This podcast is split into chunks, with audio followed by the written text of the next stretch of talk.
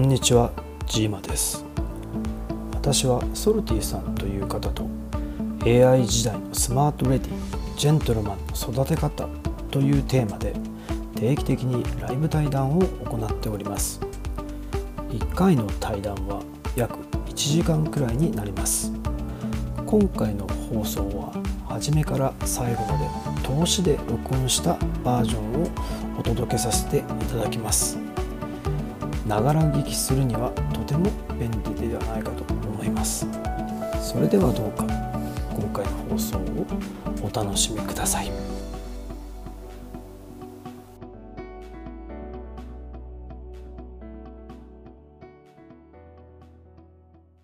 で、前回はやっぱり美意識っていうことについてね、あの、お話ししたんですけども、どうでした？やっぱり最近ね、大炎上状態がすごく続く中で、はい、やっぱりそのね、美意識っていう自分のね、自己の内側から来るそういう何か価値、判断の基準っていうのを持ってないと、これからの時代っていうのはその時代が移り変わる中で、法律とかも全然ついていけないし、うん、あの、まあね、問題解決っていうものはどんどんどんどん AI の発達によって陳腐化してくるから、そういう中で問題自体を見つけていく能力っていうのがすごい求められる中で、そこでやっぱりそのね、ちっちゃい頃から何かフローに入って打ち込むものがあって、そこで自分のこだわりとかそういうものっていうのをあの、見つけるっていうことから、やっぱり美意識っていうのが育まれて、そうしていくうちに、やっぱりこれからね、あの AI 時代で、AI では絶対に大会のできない、そういう意思決定っていうのが、まあ、できるようになっていくんじゃないですかっ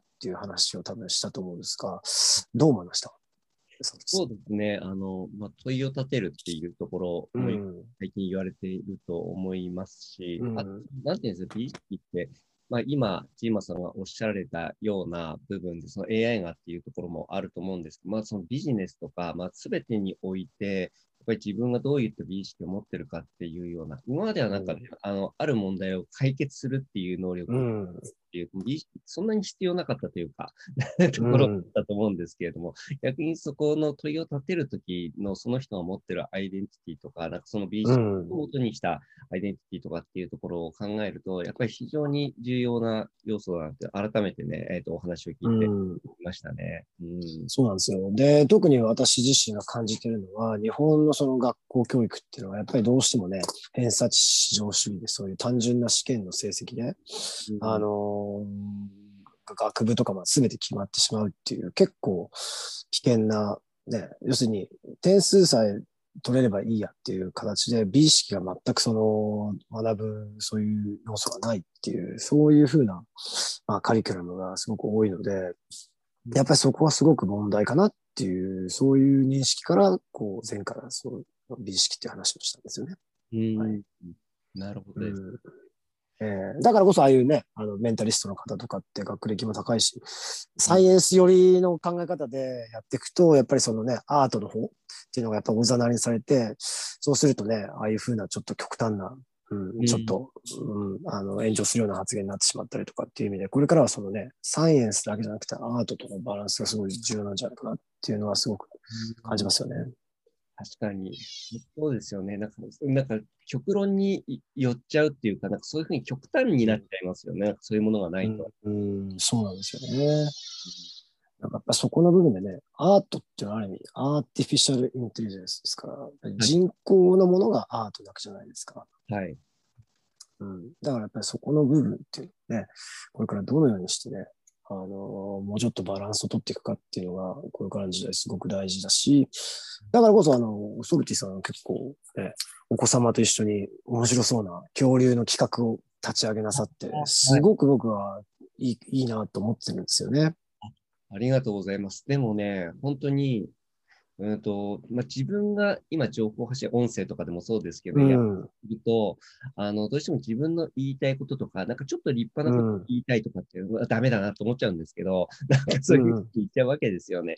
でも、子供と一緒に、なんか子供の興味を持ってるものを勉強しながらやっていこうと思うと、なんかすごい、うん、あと自分が普段アクセスしないような物事にも触れなきゃいけなくて、で、その中になんか今のあの現現代アートとかにもつながるような、その、NFT とか、っていうのを今回作ったりとかしてみたんですけれども、なんかそういったところにもつながっていくので、なんか子供を通じて一緒に中をやるっていうのは、今テクノロジーいろいろ触るのにあたって、すごい僕にとってはすごいいいかけだなっていうふうに思ってやってますね。うん、いや、本当に素晴らしいですよね。まあ、NFT のことについてね、お子さんが理解するのは多分あと10年ぐらい経ってからかな、かもしれないですけど、やっぱりこのお子さんのニーズと、ある意味、えー、ソルティさんが興味を持っていることっていうのをちゃんと掛け合わされて、あの、やることができるっていう点がすごくあの魅力的だなって思いますし、そうやって親子でそういう企画を作って、あの、何かね、家族で楽しめるっていうような、そういうものを、あのー、まあ、毎毎年1個か2個とかって進めていくだけですごいコンテンツにもなるし、うん、あのー、ね、実際に世の中に出てからすごく大きな、あのー、アセットになると僕も思うんですよね。ああありがとうございます。まあでも、えー、この番組やらせていただいているおかげでね、なんかそういうところに結びつけようっていう気にもなってきたので、なんかこの番組のおかげで僕が一番得してるというかね。ああ、どうも。僕もね、やっぱり自分のコンテンツをまずソルティさん一人のために、こう、はい、ソルティさんを、うん、ハッピーにしたいっていうことで、このコンテンツ始めてるので、あの、そうやってね、ソルティさんがどんどんどんどんなんかこう、うん、お子さんと一緒に新しいことに、こう、新しいまあ企画ですよね、はい、作っていくっていうことですごく、僕もすごく新鮮で、拝見させていただいて、すごくラッキーだなと思ってますんで。はい。で、 private school にもそういうちっちゃい頃から企画を立てるっていう、そういう、なんていうんですかね、課外授業みたいなのがあるんですよ。ええー、はい。今回、あの、何個かリンクを送らせていただいたと思う中で、あの、ノーブレス・オブ・リージョンを学ばせながら、あのビジネスも同時に学ぶ、そういうふうな、えっ、ー、と、 community action っていうのがあるっていうリンクを確か送らさせていただいたと思うんですけども。え、これは、すいません。どこに送ってますか？えっとですね、あの、ディスコード、ディスコードですね。ああ、あ、ごめんなさい。来てますね。ありがとうございます。ちょっと、はい、ズームの後にいただいたのちょっと見てそうですね、そうですね。はい。そうですね。はい。はいなるほど。いくつか、はい、そうですね。このノブレス・オブリージュとビジネスを同時に学ばせようとする private school のイベントっていう、うん、この、まあ、一応ブログなんですけども、はい。まあもう入ってすぐですよね。だから小学校3年生ぐらいの時から、あのー、ゴールは、あのー、チャリティーをすることなんですよ。はい。で、学校の中で上級生と下級生に分かれて、それで、えっ、ー、と、出し物をするんですよね、自分たちで企画して。ああ、なるほど。はい。で、例えば上級生が下級生の出し物に遊びに来て、面白そうなやつに上級生はお金払って、で、下級生はその中で、あのー、一番そのお金が集まった企画が表彰されて、で、結局最終的には全部チャリティーで、あの、はい、恵まれない子供たちに寄付されるんですけども、うん、でこれは今度逆に自分たちもお金を使う側、だからお金を稼ぐ側と使う側っていうのを両方体験させるような、そういうふうなイベントになってるんですよね。ああ、とてもいいですね。素晴らしい。で、じゃあ大体ね、男子校なんで、どんな企画が人気あるかっていうのを、結構お兄ちゃんとかいる人っていうのは、まあ分かってるわけじゃないですか。要は、まあ男の子なんで、はい、まあ例えば、ラーフガンつって、あの変なスポンジみたいななんか、ライフルみたいなのあるんじゃないですか。それ流行ってるんですよ。はい、あれの打ち合いとか、あとはね、あのー、まあ、そういうね、あの打ち合い系とか、あとは、なんていうんですか、ぐちゃぐちゃ、なんか粘土とかそういうのぐちゃぐちゃなものを触って、なんか、なんかスライムみたいにするとかって結構ぐちゃぐちゃ系。はい。そういうなんかもう、あの、お母さんとかがすごい最もなんか嫌いそうな、そういったような企画がね、かなりね、過去は人気集めてるっていうふうな、そういう統計は出てるんですよね。なるほど。うん、で、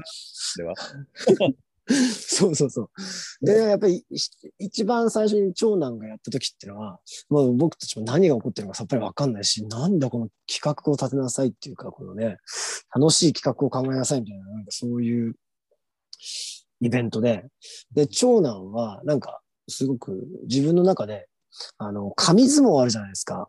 はい。ありますね。あれをすごい土俵をちゃんと作って紙相撲をやっって、トントントントンってやるような、そういうふうな結構精巧な紙相撲の、あの、マシンを作って、で、それを出展したんですね。で、結構、あんまりそれはグループとかを組まないで、なんかこう、俺はこれがやりたいっつって、こう、一人で調整したんですよ。うーん。で そしたら、結果は惨敗で、観光鳥で、なんか、そう、ただ上級生の人にすごく可愛がられてたんで、あの、3人ぐらいのお兄さんが遊びに来てくれて、あの、情けをかけてお、あの、遊んでくれてお金を、あの、払ってくれたとかって言ってて、いや、それもなかなかいいんじゃないって、サービス自体っていうよりも、その人間関係でそうやってね、可愛がってもらえるっていうのは、それは、そういうのをね、能力にしたからすごく良かったねって。ただ、企画としてはどうだったと思うって言ったら、先生とかはよく言ったから褒めてもらったんだとか言ってるけど、いやいやいや、お客さんの入りはどうだったって言ったら、うん、いまいちだね、みたいな感じで。うん。やっぱりその彼が学んだっていうのは自分の興味だけじゃやっぱりダメなんだなっていうのをすごい学んだわけですよね。ああ、なるほどですね。う。ん、やっぱりその何か企画を立てるっていうのは、その対象となる人をどうやって楽しませるかっていう、そこにポイントがあるっていうことに多分身をもって気づいたみたいなんですよね。うーん。うん、やっぱり何時間も 誰も来ないでで流行ってるところっていうのはね、もうみんな来て順番待ちしてるわけじゃないですか。はいかなりその差は出るわけじゃないですか。そうですね。うん、っていうより何よりもそれが一番しんどいですよね。そうそうそうそう。ああいうのって。そうそう。で、すごくやっぱりそういうのをね、そういう学校のイベントで学べるっていうのは僕はすごい羨ましいなと思ったんですよね。うーん。確かに。うん。世の中に出てから、なんかね、そういう目に大人になってから会うのと、子供の時からね、あ結構自分の興味だけじゃちょっと違うんだっていうふうにね、うん知れるってやっぱりその差ってでかいですよね。いや、本当そうですよね。うーん。うん、そうなんですよ。で、じゃあ次の年はどうしたかっていうと、あのーもう一個最後に送ったやつあるんですけど、企画を立てたんですよね、家族で。おー、なるほど。はい。プランニングしたんですよ。はい。どういうふうな企画を立てようかっつって。うんうん。で、二つ案を出して、子供たちが。で、立てたのは、水風船をなんか投げるあー、なるほど。はい。っていうのと、あと、伝次郎のやつを見て、この、なんていうんですか、この、これなんて言えばいいんだろう。あの、段ボールでうん、あの、空気銃はい。で、ボンってなんかこうやると、こう、なんか倒れるんですよね、これ。結構強いんですよ。段ボールのこの。あ そうそう。で、この二つで、なんかこう、友達とやるっていう方向に行ったんだけど、みんなもダントツで、その水風船を、うんあのーなんかこう、なんか変な段ボールのロボットみたいなやつを作って、そこになんかポイントをつけて、それをなんかこう、水風船をぶつけるみたいな、なんかそういう風なあの企画にして、で、で、先生にも、なんかこう、うん助けを呼んで、先生に中に入ってもらうみたいな、そういう風な企画に持ってったらしいんですよ。うーん、なるほど。そしたらもうね、とにかくね、もう、死ぬほど忙しくて、もう、俺で、全然遊べなかったよっていうぐらい、もうずーっとなんか、あのね、お客さんが来ては、飲みって、つって、それはそれはなんかもうダントツで、あの、一番なんか、お金が集まった企画になったらしいんですよね。なるほど。あ、すごい。一年ですごい学んで、そあれしたんですね。う。うん、で、やっぱり、いろんな先生とかも巻き込んでやれるっていうのがすごい、うん、楽しいなと思って、先生もなんかそれ面白そうだなって言うと、じゃあ先生的になってよとか言ったら、あいいぜとか言って、入ってくれて、でその段ボールとかのそのなんか、ね、ポイントの的みたいなのを家で作ってって、で、やっぱり2個か3個作ってたんだけど、もうすぐびちょびちょになっちゃって、もうなんか、あの、ぐちゃぐちゃになっちゃって、なったんだけども、水風船とかも相当買ったんだけど、まあほんと全部売り切れたって言ってましたからね。えー、すごい。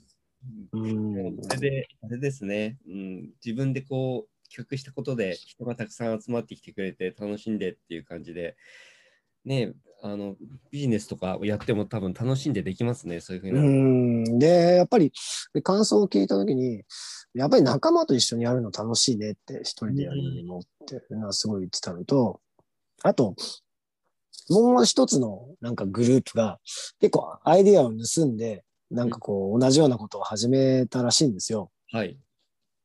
で、ね、チームの人は結構、あのふざけんなみたいな、あいつら泥棒だみたいな感じで、あのすごい怒ってたって言うんだけど、もう、さばききれないんだからさ、って、もうあのそっちもいいじゃんとか言って、もうみんな並んでんだからさ、とか言って、長男はもうなんか、もういいじゃんとか言って、別にとか言って、もうさっさとやろうぜみたいな感じで、結構あんまそういうライバルに対してなんか、まあそんなもんだよって、あの、言わ僕も言ったんですよね。アイディア盗まれるってすごい、あの、いいことなんだよ、みたいな。はい。うんうん。うん。だからそれをなんか聞いてて、盗まれるってことはさ、みんな面白いから盗んでんだろって。みんなパクってんだよって。確かに。そうそう。パクるの悪じゃないんだみたいな。なんかそう。うん。スティーブ・ジョブスが言ってたんだぞみたいなね。そうそうそう。天才ってのは徹底的にパクってるんだって。確かに。まあ、そこからもう0から1ってんそんなないですからね、本当。そうそうそう。そう、だから、そう、て TTP だみたいな。徹底的に パクる。パクる。で、まあ、その水風船は、だから、なんで生まれたアイデアなのかなっていうと、ちょうどたまたまどっか夏に、あのー遊びに行った時に、水風船を投げたら、あのー庭ですっごい楽しい思い出があったんですよね。ああ、はい。で、それで、これもしかして使えんじゃないのみたいな感じ。やっぱり、やっぱりそういう家族の旅行とかで遊んだりするのって本当に重要ですよね。そういう企画のアイディアっていうのはそういうとこから生まれるんだなっていうのはすごい、そう。うん。あの、なるべくいろんなことで遊ばしてあげるっていうのはね、うんすっごい重要だなと思いましたね。いやーでもそれはあるかもしれないですね。なんか、そうじゃないうんところで遊ぶのって、結局ね、えっ、と、あんまり安全じゃないことというか、なんかそういうものって排除されてくるじゃないですか。なんか、学校、うんそういうところでやることって。うん。うん。なんかまあ、親の目の範囲で届くところで、んなんかいろんなことに挑戦させてあげるって結構重要かもしれないですね。確かに。そうですよね。で、あとやっぱり実際にね、そのお金っていうものっていうのを集めるっていうかまあね、それが媒介することによってね、あのーまあ最終的に寄付するっていう、まあそれはもうあの決まってたんですけども、はいやっぱり、あのー相手のことを喜ばせるっていうことが、お金を得るっていうことにつながるんだなっていう、その本質がすごい学べてるのが僕はすごい良かったなと思うんですよね。うーん。なんかよく結構ちっちゃい頃から子供に投資教育をとかってなんか言ってる人とかいるんですけど、いやいや、うんそのその前に、要するにお金っていうものに対してすごくその価値を置きすぎてしまうと、うん本当の、なんていうんですかね、相手の欲望とか、相手が本当に欲しいものとか、相手が喜ぶことってなんだろうって見えてこなくなるじゃないですか。そうですね。うん。そう。結局、だから僕みたいな人が子供にいきなりなんか小学生ぐらいからね、FX があるから大丈夫だとか言って、これがなとか言って、アルゴリズムだとか言って、そんなことやったら、まあ本当にね、ああ、そうなんだっていうか、金さえ稼ぎゃいいやみたいな、なんかもう、なんかろくでもない人になりますよね。それは上手になるかもしれないけれどもっていう。うん。でも結局それって上手くなったとしても、やっぱりその、今度はお金をね、どうやって使っていくかとか、その、お金を稼いだとしても、それだと、基本的にね、エネルギーの循環が起きないので、要するに人から感謝されないわけじゃないですか。うん FX とかで勝ったとしても。はい。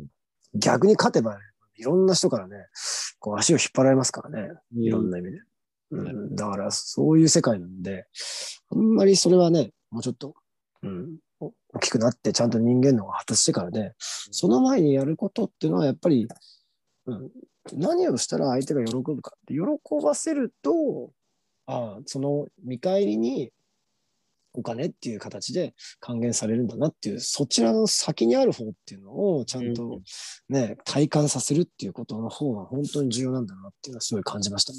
うーん。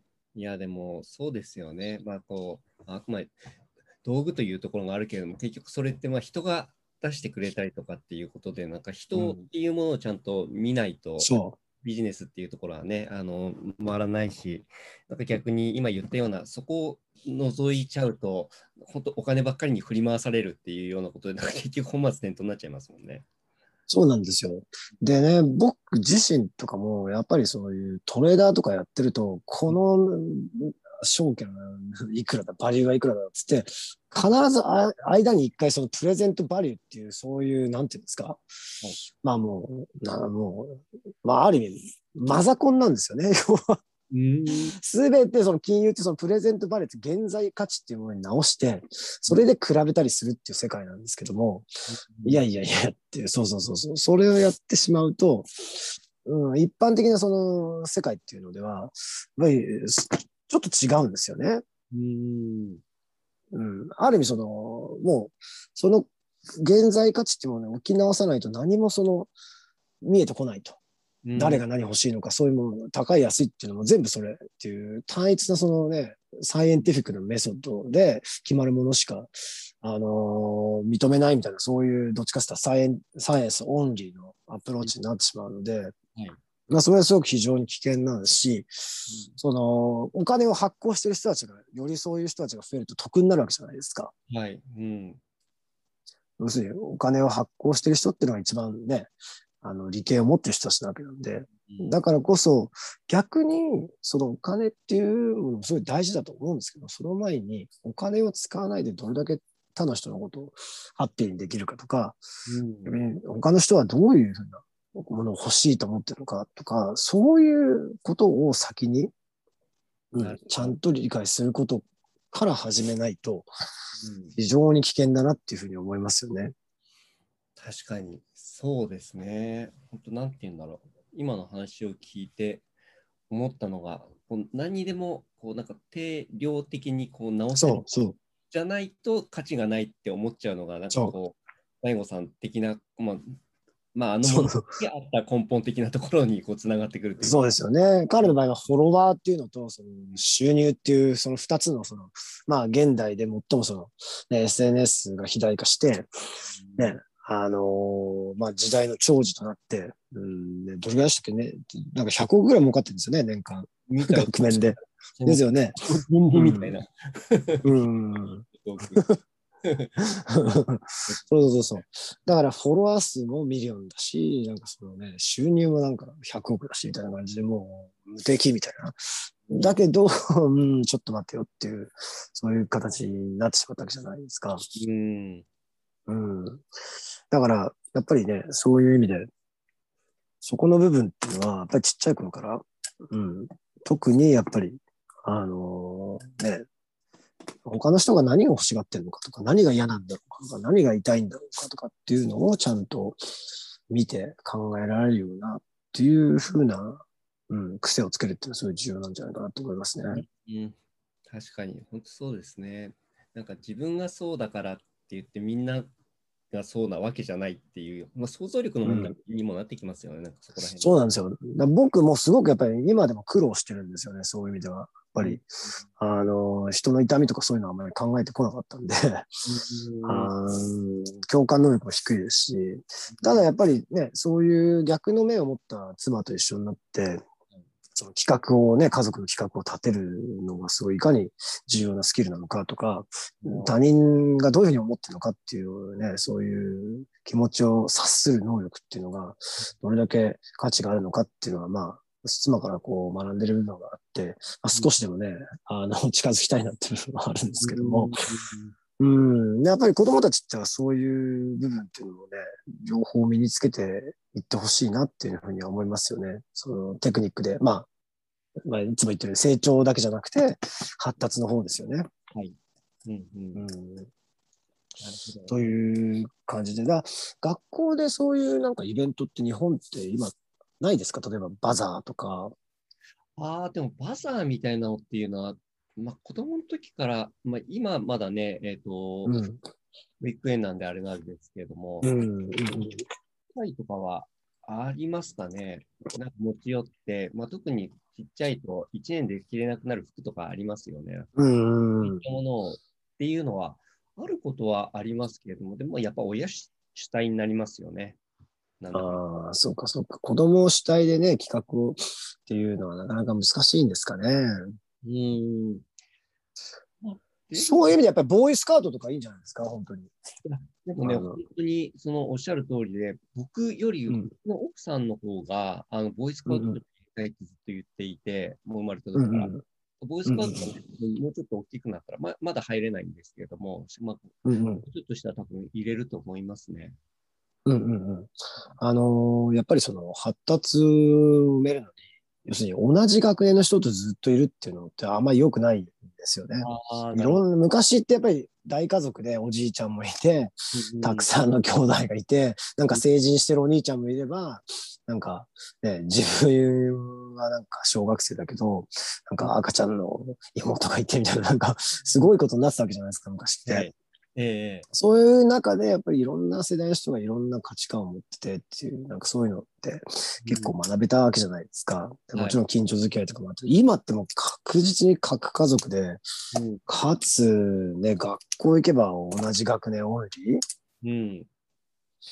うん。だまあスポーツぐらいですよね、多分。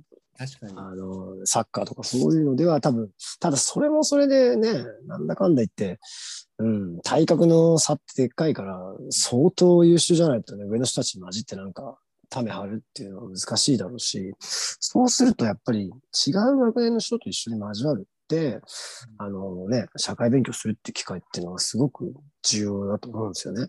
いや、本当そうですね。いろんな人にやっぱり合わせなきゃって。そうちもうん、あの、おばあちゃんとか近くにいないので、うん。それはすごうんうんく意識してますね、本当。うんあうちもね、ちょっと、ズームでしか話せないので、近くにやっぱりおばあちゃんが、あの、ま、マンションで建てて住んでるので、よくね、あの、お買い物の代わりにコロナの時とか、あの、行ってあげたりとか、そういうので、ね、子供たちとちゃんとコミュニケーション取ってもらったりとかっていう機会を設けたりとか、結構やっぱりね、あの、肉親じゃないけども、こちらのおばあちゃんとかと結構仲良くする機会っていうのを積極的に作ったりっていうのはしてましたね。うん、なるほど。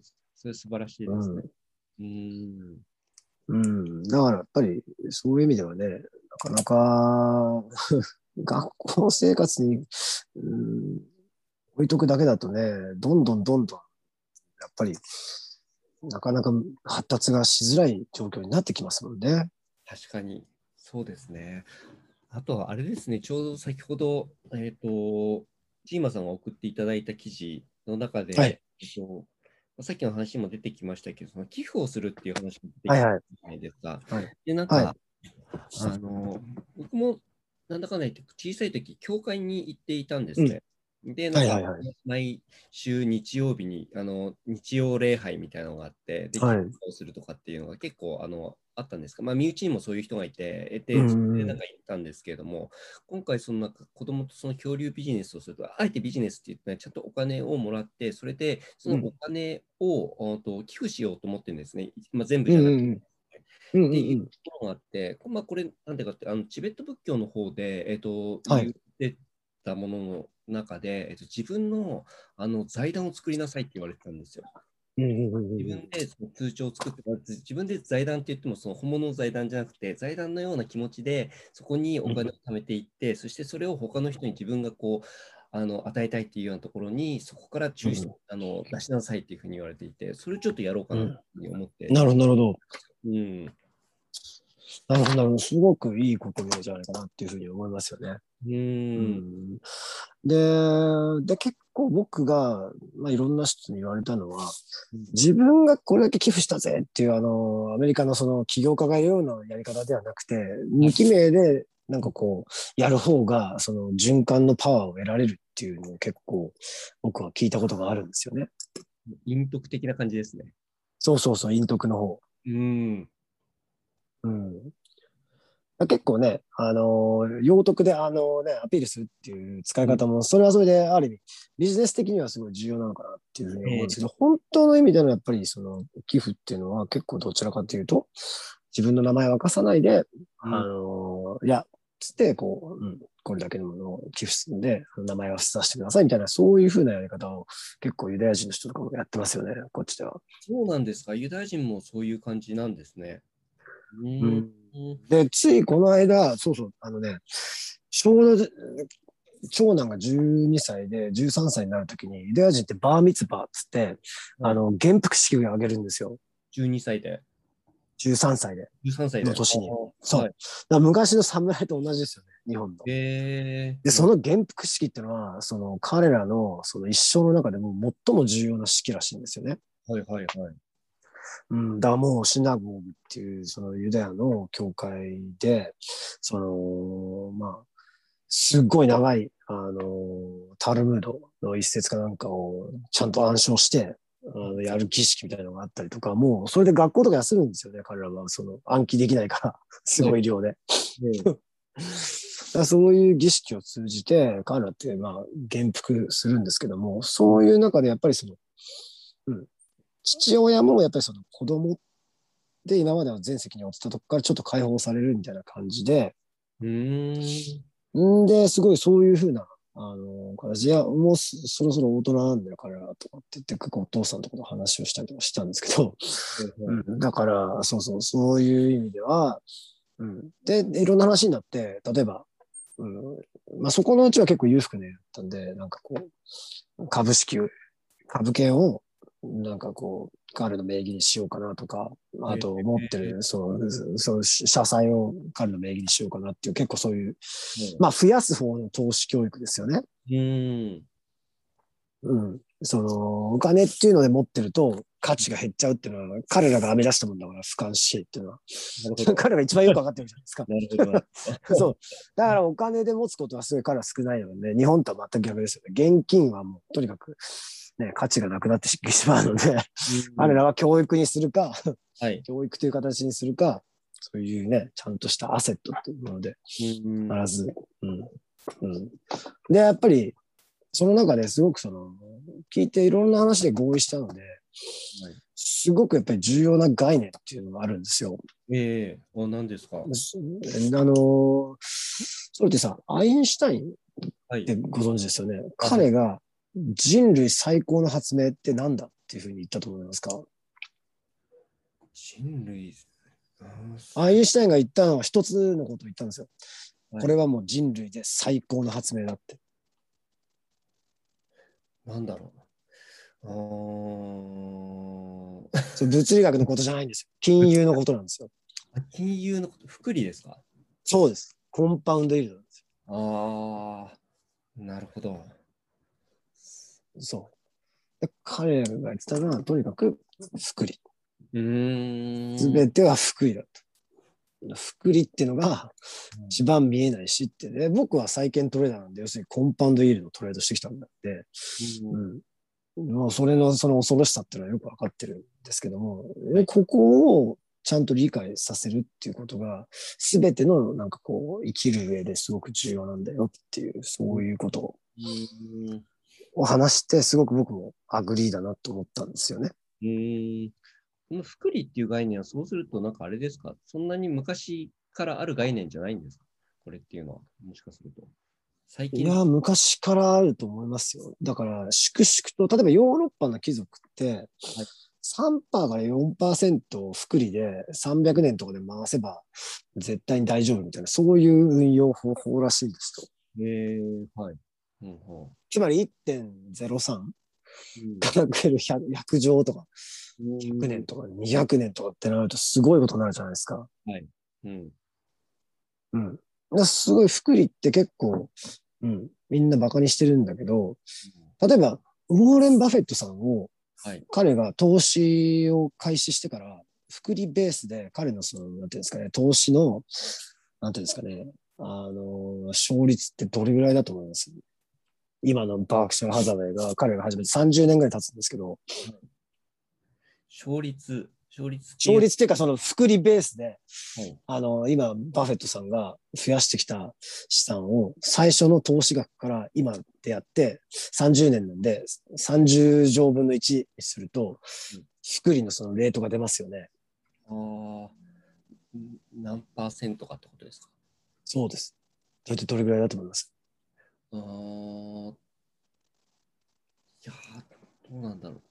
10%まあね、20%なんです。20%なんですえ大体ー、なるほど。そう。だから、ね、バフェットさんですよ。彼でさえ30年間で、福利で20%なんですよ。うーん。だから、そう通貨で何倍ですとか、何を言ってんですかっていうね。うーん。そうですよね。そうそうそう。そう。だから逆に、そのね、複利でそういう消費者金融ってなんで昔何十パーって取ったわけじゃないですか。はいはい。それ、なんていうんですか、別にバフェットさんほどね、能力がないのに、バフェットさんより複利でチャージしたわけですよね。うん。それはダメでしょ、やっぱり。恐ろしいですよね。今、日本だと18%かな、最高金利。そう。だからもうバフェットさんとのの能力がないのにもかかわらず、バフェットさんと同じ利回りをあなたが提供してるってことになるわけじゃないですか。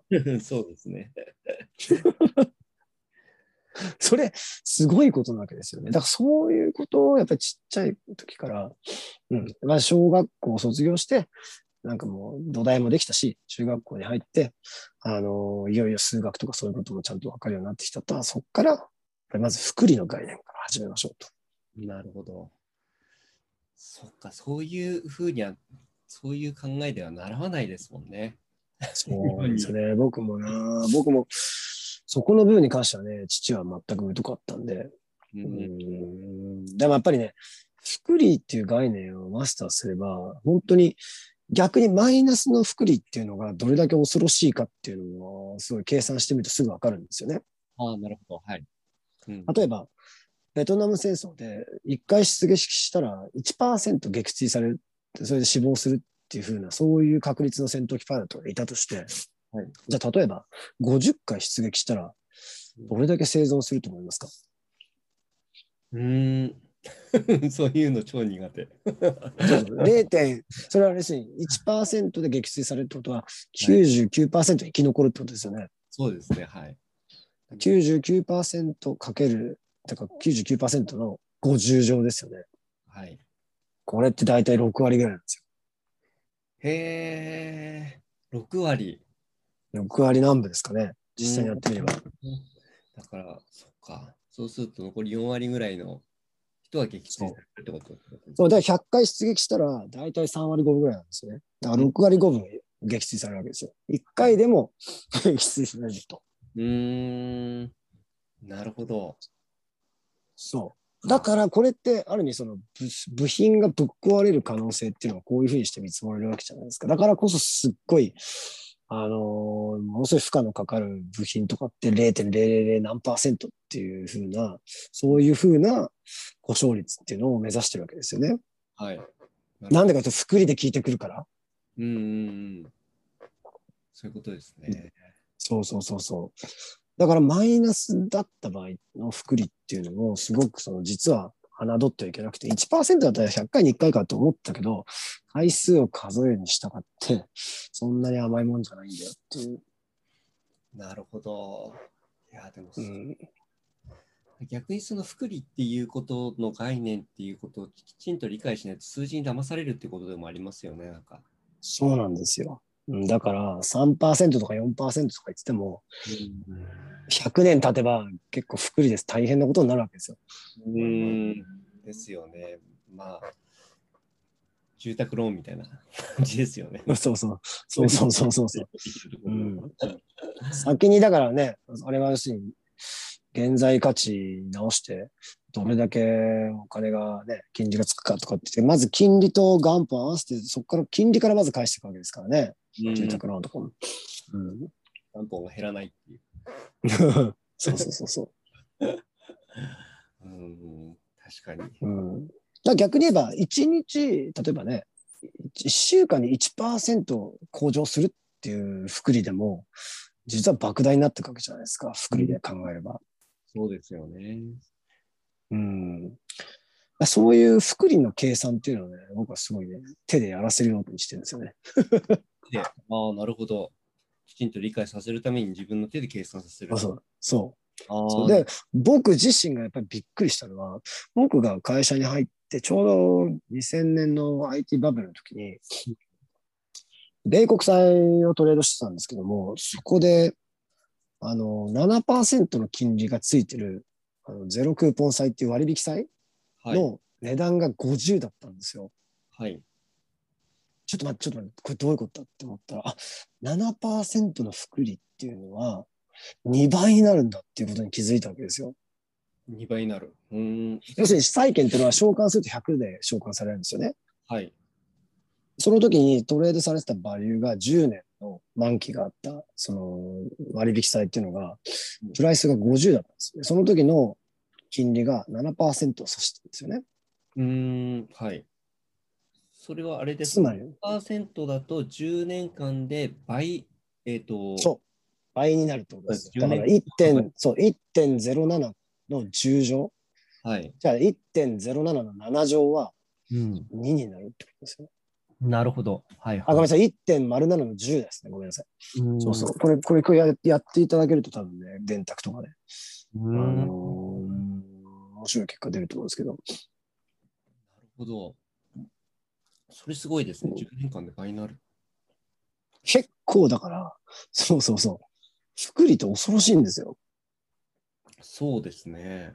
そっか。うん。7%とかね、住宅ローン借りたら、とんでもない。うーん、本当そうですね。うん、昔はね、日本でも銀銀行預金とかでもこのぐらいあったりしたからよかったけれども、今全然違いますもんね。マイナスですもん。そうそうなんですよ。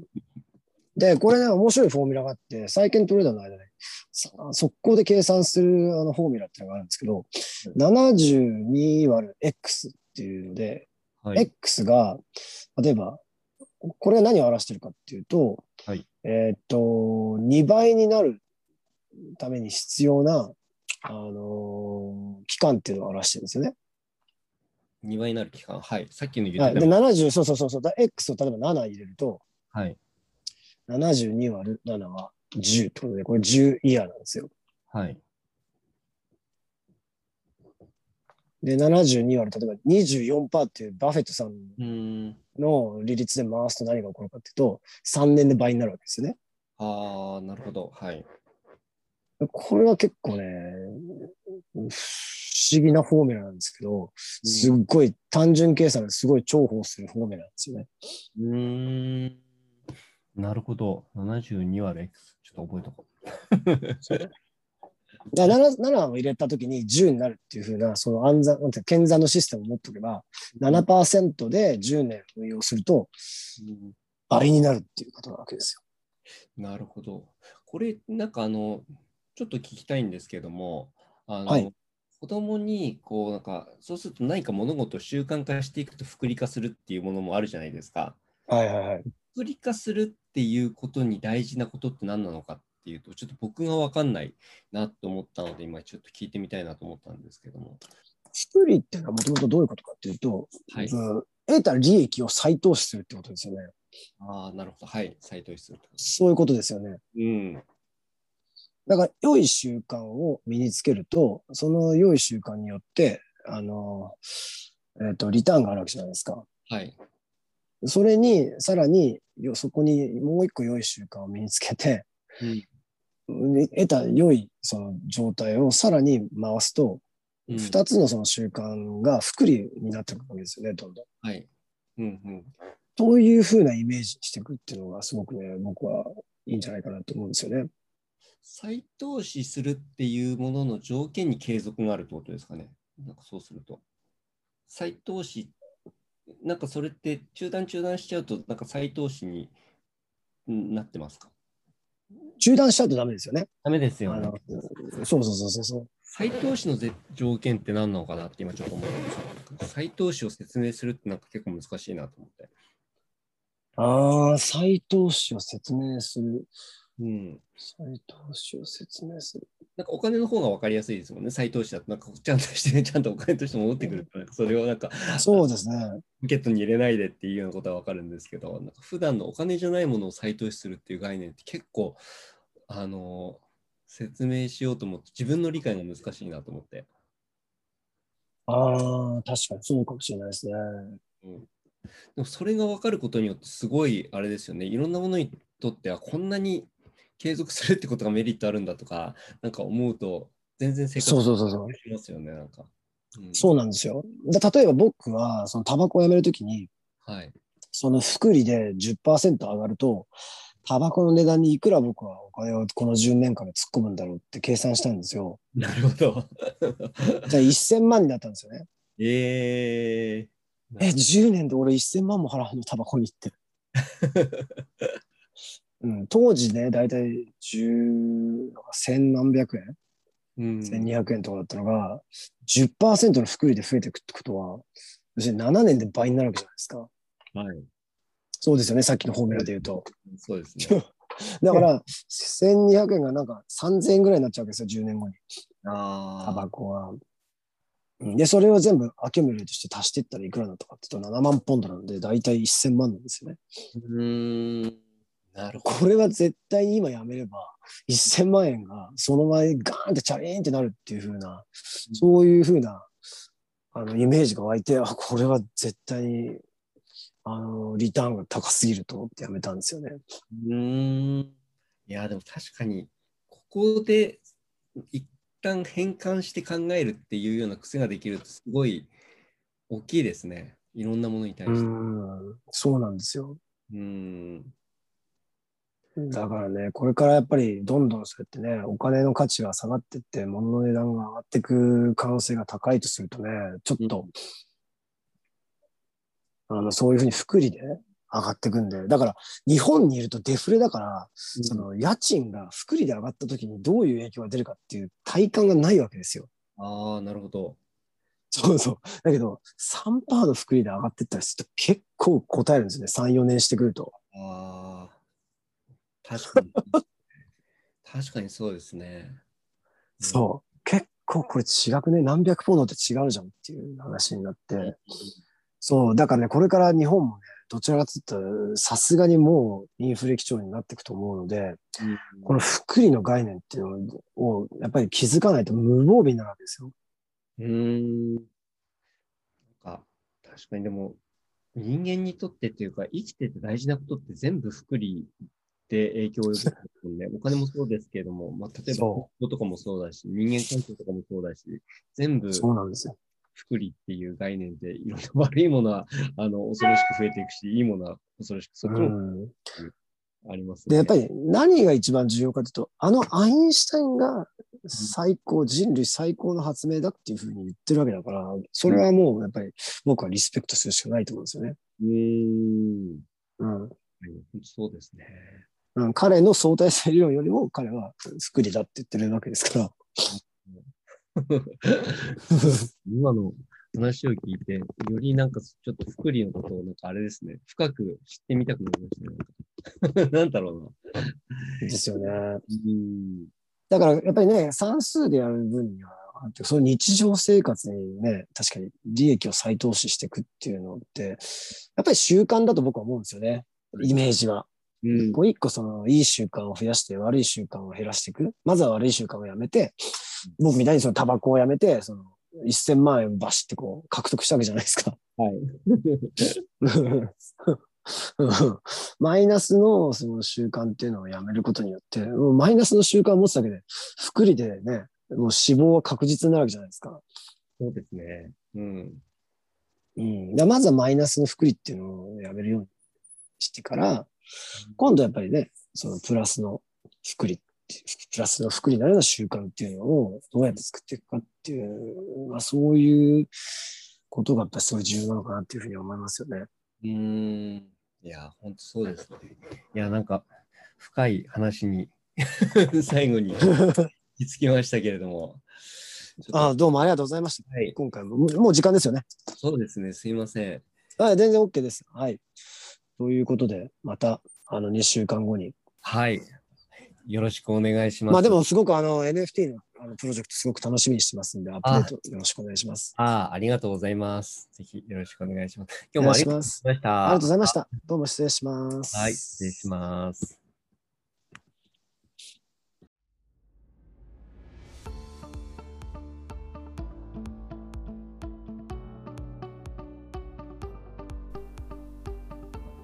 回も最後まで聞いていただいてありがとうございました。このタイミングでピンときた方は是非フォローをよろしくお願いします。質問や感想などがありましたらコメント欄の方に書いていただけるととても嬉しいです。